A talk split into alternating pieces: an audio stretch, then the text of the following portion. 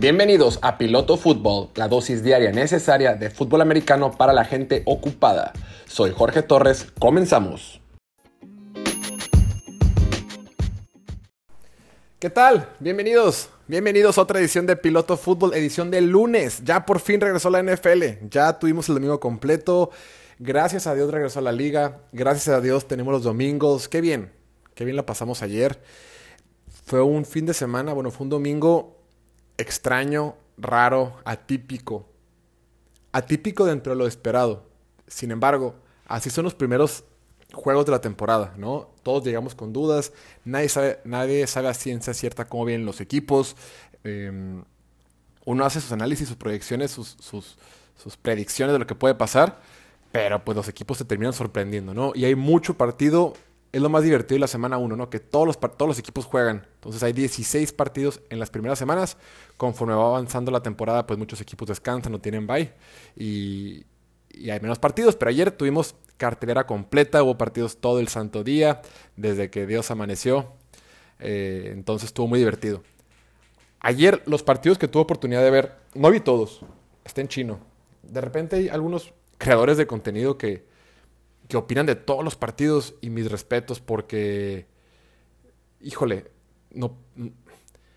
Tienen que ver mucho partido. Claro, nadie los ve todos completos, es imposible verlos en un día, pero sí ven varios a la vez o en lo que es medio tiempo ven resumen, como que se... No sé. Yo no. Yo me enfoqué dos. Vi, ya vi algunos resúmenes, ya vi algunos partidos un poquito más. Los que vi completos, obviamente fue el del jueves, obviamente fue el, el Sunday night. Y los que vi durante el día completos fue el partido de Pittsburgh contra Buffalo, en Buffalo, y el de Cleveland en Kansas City. Esos sí los vi completos de principio a fin, y obviamente el Sunday Night, ¿no? Los demás partidos tuve chance de ver un, resumen de, 40 minutos, el de, el de Miami, el de Chargers, y eh, vi, vi, pedacitos del partido de San Francisco y demás, ¿no? Y otros, pues vi nada más algunos jugadas importantes, pero bueno, ya estamos aquí. ¿Cómo hubo sorpresas? ¿Cómo hubo locuras? Hubo partidos que llegaron hasta el final. Eh, conforme avance la semana iré viendo los demás partidos y podremos ir comentando. Pero bueno, arranquemos con lo primero. Quiero arrancar el día de hoy con el partido de Pittsburgh. ¿Cómo he recibido comentario con Pittsburgh? la, raza, la raza cree que estoy en contra de los Steelers. Para nada. Yo creo que Pittsburgh es uno de los equipos que mejor ha sido manejado durante los últimos 20 años, ¿no? 30 años o durante siempre. Históricamente es un equipo que se maneja bien, siempre tiene una buena organización. Por lo general han tenido pocos coaches, eh, han tenido pocos este, cambios en los corebacks.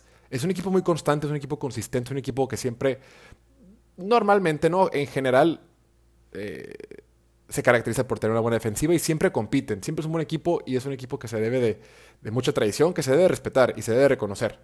Entonces, toda mi admiración hacia el equipo, un gran equipo toda la temporada, bueno, toda la pretemporada, he estado hablando que los Steelers eh, no van a llegar lejos porque no tienen línea ofensiva y porque no tienen coreback. ¿no?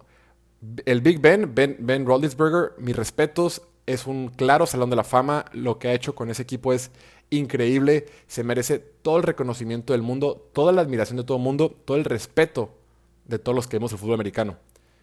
Pero ya pasó su tiempo. Mi, crítica con Steelers no es el equipo, no es hacia nadie, es hacia que se aferran a tener al Big Ben. Se aferran a arrancar una temporada con una línea ofensiva llena de novatos, con cuatro jugadores nuevos desde el año pasado. Cuatro. Y con que en la agencia libre, claro, como se llenaron de, como tenían el tope salarial eh, topado, ¿no? A máximo, a full, tuvieron que soltar algunos jugadores. Entonces, la línea ofensiva es un, es un caos. Y ayer lo demostraron. Sí me sorprendieron que hayan ganado. No me sorprendieron cómo ganaron. No me sorprendieron porque durante el primer, la primera mitad vimos una defensiva poderosa que nadie, yo creo que nadie en este planeta tiene dudas de la capacidad que tiene esta defensiva. Una defensiva que dominó a Búfalo en Búfalo. Mis respetos. Una cosa es ser la mejor defensiva de la liga, otra cosa es ir a meterte a Búfalo contra Josh Allen con estadio lleno, porque el año pasado no había estadios llenos. Con estadio lleno y, dominarlos, y limitarlos, controlarlos. Entonces, por ese lado, eh, creo que eso, eso también se debe de reconocer, que aunque esperábamos que fueran buenos, sí, sí lo hicieron de forma contundente en Buffalo. Y por eso ganaron. Ganaron porque tuvieron excelente defensiva y porque tuvieron suerte en equipos especiales. Lo digo suerte porque equipos especiales sí se coachea, sí se entrena, sí es una parte fundamental, sí se le mete mucho recurso, todo bien. Pero son de, las, son de los factores que, no consideramos mucho dentro del fútbol americano. ¿no? Lo, vemos como un tema secundario, aunque obviamente es importante y aunque obviamente te define partidos y campeonatos, lo entiendo. Pero mucho recae en el tema de suerte o de, falta de comunicación. El punto es, lo hizo bien equipos especiales, la defensiva lo hizo de maravilla y por eso ganaron. En el primer tiempo vimos a los Steelers que todos esperábamos ver durante muchos meses. Una, ofensiva inoperante, una ofensiva que quería correr el balón y no pudo. ¿Por qué? Porque no tenía línea ofensiva. Najee Harris en, el primer, en la primera mitad creo que promedió 1.7 yardas por, por acarreo. No movió el balón. En la segunda mitad terminó el partido con 2.8 yardas por acarreo porque tuvo una corrida importante larga, bueno, como de 18, 19 yardas. Y ya. Entonces, no pudieron correr el balón y lo único que cambió Steelers, más allá de que dominaron a la ofensiva de Buffalo, lo que cambió para la segunda mitad es dijeron, ¿saben qué raza? No vamos a poder correr el balón. Olvídense de correr el balón, empecemos a pasar. Y ojo, no podemos hacer con pases largos porque la línea ofensiva no me va a aguantar. Entonces, ¿cómo protejo a mi línea ofensiva de que se vea exhibida? ¿Cómo los protejo de que no se evidencie de que son un grupo malo? Pues tiro pases rápidos. Y el Big Ben eso lo hizo bien. Sin ser espectacular, fue eficiente. Empezó la segunda mitad eh, conectando pases cortos, eh, muchos slants, muchas jugadas al flat, muchas jugadas de pantalla a los receptores. Eh, conectando con Deontay Johnson, con Claypool, con Juju, jugadas cortas, jugadas de, ganchos, jugadas de, cruces en el centro del campo, jugadas al flat. Nada del otro mundo. los pases que intentaron profundos no funcionaron. Entonces, entendieron, entendieron el frente defensivo de Búfalo, que es un frente defensivo sólido, me va a dominar, no le voy a ganar, entonces mejor le paso por fuera porque si hay una duda con los, con los corners de, de Buffalo fuera de Trey Davis White, obvio. Entonces, importante lo que hizo la, el, ofensivo, el coordinador ofensivo decidió cambiar el esquema, dijo, ¿sabes qué? No vamos a ser necios aquí, vamos a ganar de forma inteligente, si no podemos correr el balón no pasa nada, vamos a pasar. Porque mi defensiva va a aguantar. Y así fue, hasta que pasó los equipos especiales y fue cuando Pittsburgh pudo ganar. Entonces, bien por Pittsburgh, eh, se debe reconocer que hayan ido a Buffalo y le hayan sacado una victoria a uno de los mejores equipos de la liga, uno de los candidatos para llegar al Super Bowl. Entonces, bien, sin embargo, sigo pensando que este equipo no va a llegar lejos. Quiero que alguien me recuerde qué equipos han llegado lejos con un quarterback que juega a un nivel mediocre, mediano. Ni siquiera quiero decir regular. Ayer en un comentario dije regular, pero me retracto. No juega regular. No juega nada. Es inmóvil eh, no es tan certero, no está en su mejor momento. Ustedes díganme, ¿qué equipo llega lejos sin línea ofensiva y con un coraba que juegue de mediano para abajo? Porque van a decir, no, la defensiva de Ravens en el 2000, no sé qué, y, Buccaneers al principio de los 2000, y, sí, hay muchos ejemplos. Pero este Big Ben está en un nivel muy por debajo de otros quarterbacks recientemente, y esta línea ofensiva nada que ver. Entonces, intenten pensar el año pasado quiénes llegaron a las últimas instancias. El año antepasado, los equipos que están llegando tienen buenas líneas ofensivas. Pero bueno, bien por Steelers. Buffalo, no hay que sobre reaccionar, no pasa nada, es la semana 1, eh, no hubo mucha pretemporada, mm, no pasa nada, se confiaron. No pensaron que la defensiva de Steelers venía a jugar y es una defensiva de verdad. Es una defensiva que está completa en los tres niveles y ayer lo demostraron.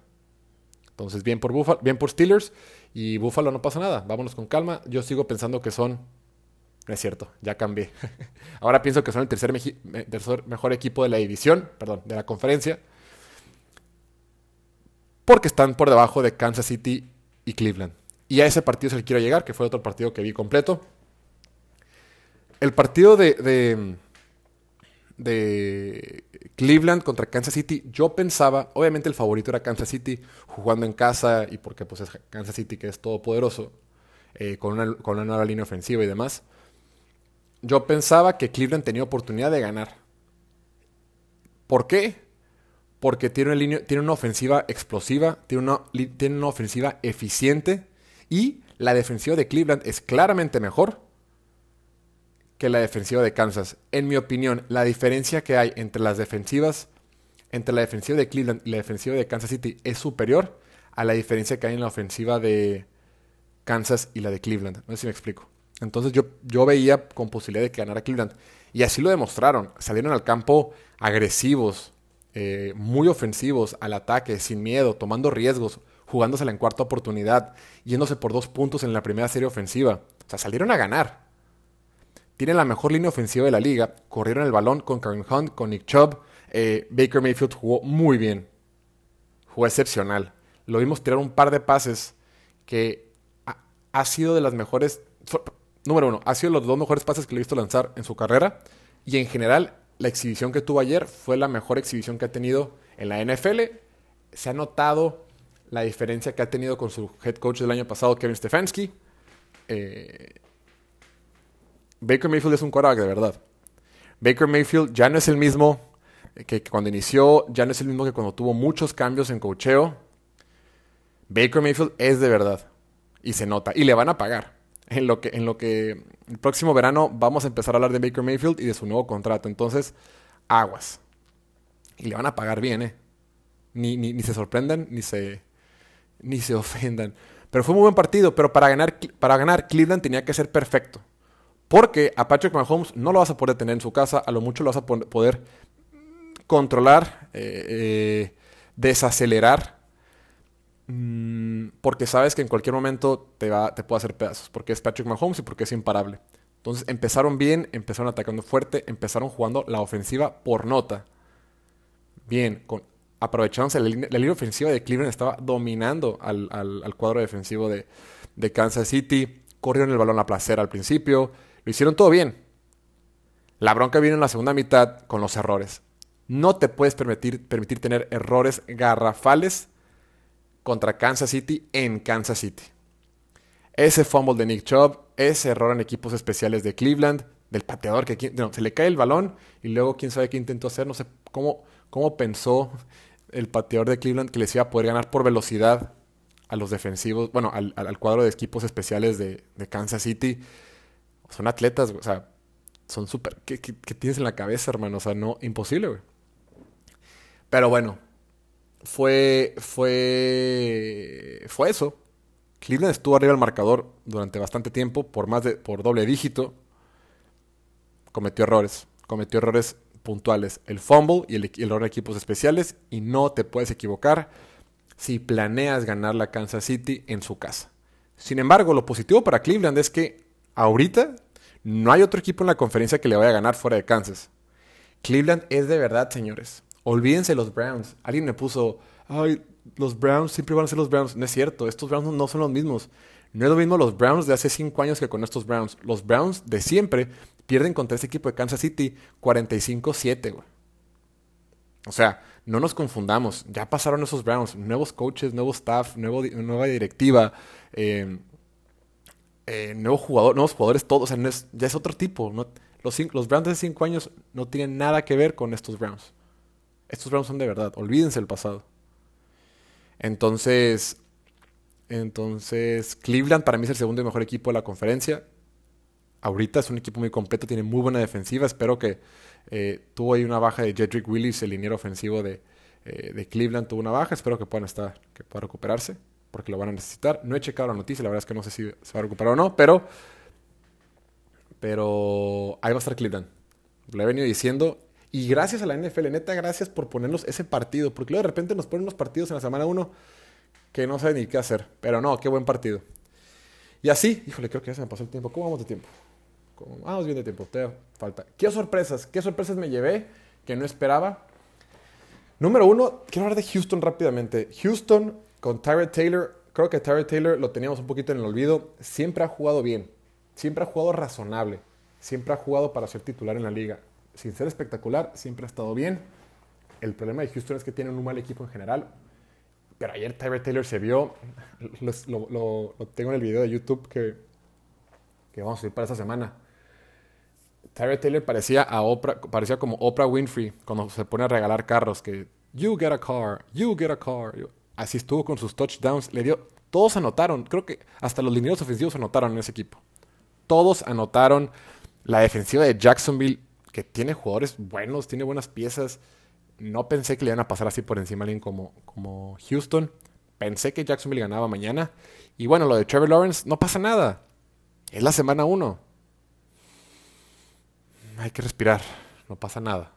Y hablando de relajarnos y hablando de respirar, el partido de que fue en Jacksonville, precisamente hablando de Jacksonville, fue en Jacksonville, pero fue entre Green Bay y Nueva Orleans. Ahí también hay que respirar y hay que respirar muchísimo. Ojo con estos Saints. Hace unos días, en el último contenido que hicimos de Saints, lo, comentaba. El equipo de Nueva Orleans perdió a muchos jugadores importantes, pero no está descompuesto. Tiene, tiene una de las mejores líneas ofensivas de la liga, tiene un super corredor. Mi duda era con sus receptores, porque tiene a puro Donade en papel. Sin embargo, James Winston, lo comentábamos hace algunos días, es bien talentoso. El talento de James Winston nunca ha estado en duda. En duda está su toma de decisiones, eh, sus, sus pases locos, sus decisiones sus decisiones este, equivocadas, desesperación, frustración, es muy acelerado, es muy apresurado, es muy arriesgado. Entonces decíamos, ya estuvo un año bajo Sean Payton, que es un gurú ofensivo, y Drew Brees. Si pudo aprenderles poquito, si puede mejorar poquito su juego, si puede ser un poquito más conservador a la hora de pasar, James Winston puede ser un buen coreback en esta liga.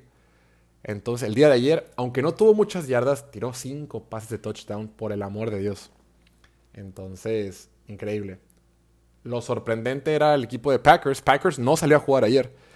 Packers y Aaron Rodgers tuvieron mal día, salieron confiados, salieron un poquito eh, fuera de ritmo, fuera de tono. No salieron a jugar. En conferencia de prensa le preguntan a Rodgers, pues que sí, ¿qué onda? Y dice, es un mal día. Tuvimos un mal día, yo tuve un mal día. Ni modo. Y para todos los fans de Green Bay, hay que relajarnos, no pasa nada. El próximo lunes por la noche, Green Bay recibe en el Lambeau Field a Detroit. No hay un equipo más cliente de Aaron Rodgers en este planeta que los Leones de Detroit. Le van a ganar caminando. Qué mejor medicina, qué mejor remedio para un mal inicio que seguir con Detroit. No pasa nada, le van a ganar, van a agarrar ritmo, se van a desconfiar porque son muy confiados y les va a ir muy bien. Yo tengo toda mi, fe en los Packers, les va a ir muy bien y son... Mientras tengas a Aaron Rodgers, siempre que tengas un Korak de élite y tengas algunas piezas, vas a competir. Y es el caso de los Packers. Tuvieron bajas en línea, en línea ofensiva y van a extrañar a, su tackle, a Bakhtiari, David Bakhtiari, pero van a estar bien. Y por último, lo que me sorprendió también, ya para cerrar, Tennessee. Ay, quedé como payaso yo diciendo que Tennessee tenía buena defensiva y tiene buenos jugadores, que lo sigo creyendo, tiene mucho talento. Pero pues me lo voy a llevar con leve, bien por Arizona. En el caso de Seattle también, yo toda la temporada. Colts tiene buena línea ofensiva y tiene buen corredor y tiene buenos defensivos. Y Guachugara, ¡pum! Seattle le mete una paliza. Y el, marcador no refleja lo que fue, porque fue mucho más superior de lo que el, marcador. Eh, la defensiva de Denver bien, jugó contra Giants, bien por Teddy Bridgewater, se vio bien. Vámonos viendo la siguiente semana contra un rival un poquito más. Ah, no, la siguiente semana van contra. Ah, la siguiente semana tienen contra Jacksonville, creo. O, un equipo. Un equipo no tan complicado. La tienen fácil todavía. Entonces esperemos una semana con Denver porque con un rival más complicado. San Francisco se andaba confiando. ¿Qué onda con Kyle Shanahan que no pudo cerrar? Fue positivo ver a Trey Lance. Eh, Cincinnati nos sorprendió porque Minnesota tiene muchas bajas, tiene algo de lesiones en comparación al año pasado, pero bien por Cincinnati y bien por Jamar Chase, que se calmaron las dudas de que no se va a atrapar. Claro que se va a atrapar. Estaba apenas empezando en pretemporada. Y los Chargers, bien por esos Chargers que fueron a Washington, se metieron eh, al, estadio del fútbol team y ganaron. La baja de Brian Fitzpatrick eh, es una pena, va a estar fuera algunas, va a estar fuera algún tiempo. No, he checado cuánto tiempo va a estar fuera, pero, pero la defensiva estuvo ahí y Chargers salió y ganó con autoridad. Bien por esos Chargers. ¿Y quién más? ¿Quién más no hemos hablado? ¿Quién más? ¿Quién más? ¿Quién más?